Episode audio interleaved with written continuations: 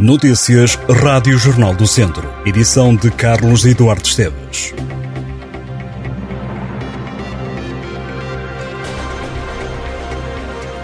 A Igreja Matriz de Castro Daire foi assaltada. Os gatunos roubaram a caixa de esmolas do templo religioso que tinha 400 euros em dinheiro. Foram ainda furtadas peças em ouro, das quais se desconhece para já o valor.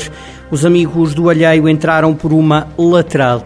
Já na última madrugada foram assaltadas as igrejas de Pendilha e de Vila Nova à Coalheira, no Conselho de Vila Nova de Paiva, mas daqui não foi levado nada. Os ladrões apenas remexeram os espaços. A GNR já está a investigar, desconhecendo se os furtos terão sido praticados pelo mesmo grupo. A PSP de Viseu está a receber futuros polícias que irão para outros comandos. São 26 estagiários que estão como observadores no comando de Viseu. Quando o estágio terminar, a 19 de setembro, regressam à escola e, se passarem nos exames, tomam posse como elementos da PSP em outubro. Não podem fazer nenhum tipo de serviço policial, mas fazem os horários, os turnos e os serviços como qualquer agente policial. Para já são apenas estagiários, mas daqui a dois meses, se passarem nos exames da Escola Prática de Polícia, serão perto de mil novos agentes nas esquadras do país. Destes 26 estagiários eh, no Comando Distrital da PSP de Viseu, estão cá por serem desta área de residência. Segundo o intendente Rui Matos, 19 estagiários estão como observadores na esquadra de Viseu e os restantes 7 em Lamé. Quando o estágio terminar a 19 de setembro, os estagiários voltam à escola. Nuno Marques vai deixar no final do mês o cargo de diretor pedagógico da Escola Profissional Mariana Seixas, em Viseu. Na hora da saída, diz que sai com um sentimento de missão cumprida à frente do estabelecimento de ensino. Nuno Marques esteve sete anos à frente da profissional Mariana Seixas, vai agora regressar ao ensino e vai ser substituído pelo atual antigo adjunto Rui Silva. Para o ainda diretor da escola profissional, há dois momentos que marcaram a sua direção.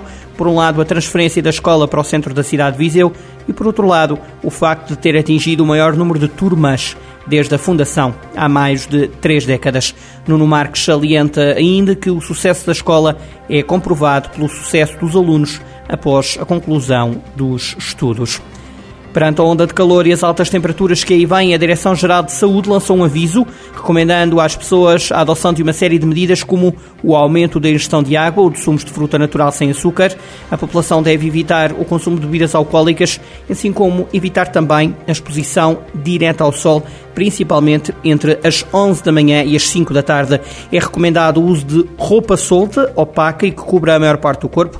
Também deve ser utilizado chapéu e óculos de sol.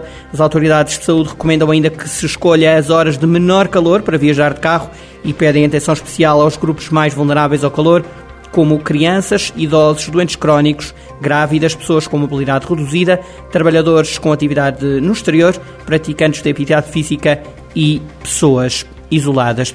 Depois de uns dias mais frescos, a temperatura volta esta quinta-feira a subir na região.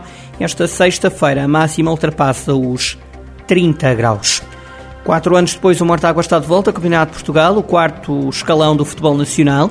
Até ao momento, o clube treinado por Rui Gomes renovou com 16 atletas e contratou sete novos jogadores. Gonçalo Silva, Tomás Alho, Edu Pinheiro, Rodrigo Bastos, Bernardo Lourenço, Afonso Arcanjo e Mebulo Júnior. O Mortágua começa a jogar a Taça de Portugal antes de começar o campeonato. O encontro da primeira eliminatória é com o São João de Ver. A estreia no Campeonato de Portugal é em casa, na Gandarada, diante do Dolores. Antes disso, a equipa tem no primeiro fim de semana de setembro o duelo da Supertaça da Associação de Futebol de Viseu.